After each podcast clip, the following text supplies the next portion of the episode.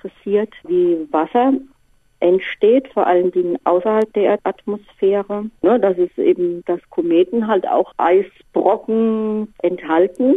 Und so ist meine Frage, wie Wasser im All entsteht. Ja, klar ist, also die Erde ist ein ausgesprochener Wasserplanet, aber Wasser, haben Sie richtig gesagt, ist kein Privileg der Erde. Das Wasser gab es schon lange, überhaupt bevor sich die Erde aus Staub zusammengeballt hat. Vor ein paar Jahren haben Forscher auch nachgewiesen, dass das Wasser sogar schon in der Frühzeit des Universums gab. Man darf sich dieses Wasser aber nicht als geschlossene Masse vorstellen, also als flüssige Pfütze oder Eisklumpen, sondern es handelt sich wirklich um einzelne Wassermoleküle, die irgendwo isoliert voneinander im Weltraum quasi umherschwirren. Also einfach einzelne Moleküle im Weltraum. Ja, und wo kommen die her? Das ist so ganz nicht geklärt. Also die groben Zusammenhänge sind schon klar. Wasser besteht bekanntlich aus den Elementen Wasserstoff und Sauerstoff.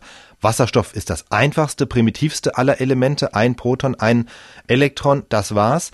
Das erste Element, was überhaupt im Universum entstanden ist. Alle anderen Elemente wurden dann unter viel Druck sozusagen aus diesem Wasserstoff zusammengebacken. Das ist das, was Physiker Kernfusion nennen. Also da ist als erstes Helium.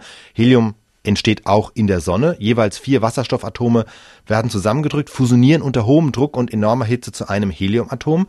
Und wenn die Sterne noch größer sind, wesentlich größer als die Sonne, dann kann der Druck so groß werden, dass auch die Heliumatome zusammengebacken werden und dann werden aus drei Heliumatomen ein Kohlenstoffatom oder, wenn es vier sind, ein Sauerstoffatom. Damit hätten wir also schon mal die Elemente, die wir für Wasser brauchen, Wasserstoff und Sauerstoff. Jetzt müssen die sich noch verbinden und das tun sie aber erst wiederum, wenn sie aus den Sternen, in denen sie entstanden sind, dann in die Weiten des Weltalls hinausgeschleudert wurden.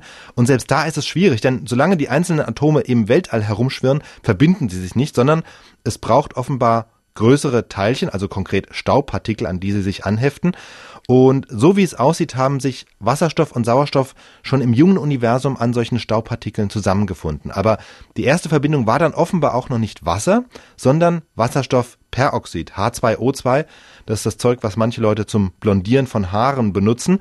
Und dann erst in der weiteren Reaktion entsteht aus diesem H2O2 das normale Wasser H2O.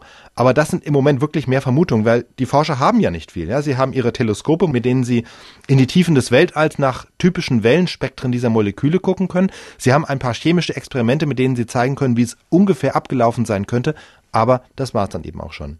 Aber das heißt, dass das Wasser auf der Erde vermutlich ein Überrest aus den Frühzeiten des Universums ist. Genau, wobei noch nicht geklärt ist, wie es dann auf die Erde kam. Da gibt's zwei Modelle. Entweder die Erde ist nass entstanden, das heißt, als sie sich aus Staub zusammengeballt hat, war das Wasser schon mit drin und erst im Laufe der Zeit haben dann Vulkane das Wasser, was im Inneren der Erde vorhanden ist, nach und nach sozusagen nach außen gespuckt, nach außen an die Erdoberfläche transportiert. Das ist die eine Möglichkeit. Die andere Möglichkeit ist, die Erde ist trocken entstanden oder nur halbnass und der Großteil des heutigen Wassers kam dann erst später eben durch die von der Hörerin angesprochenen Kometen, also in Form von Eis auf die Erde und hat sich dann verteilt.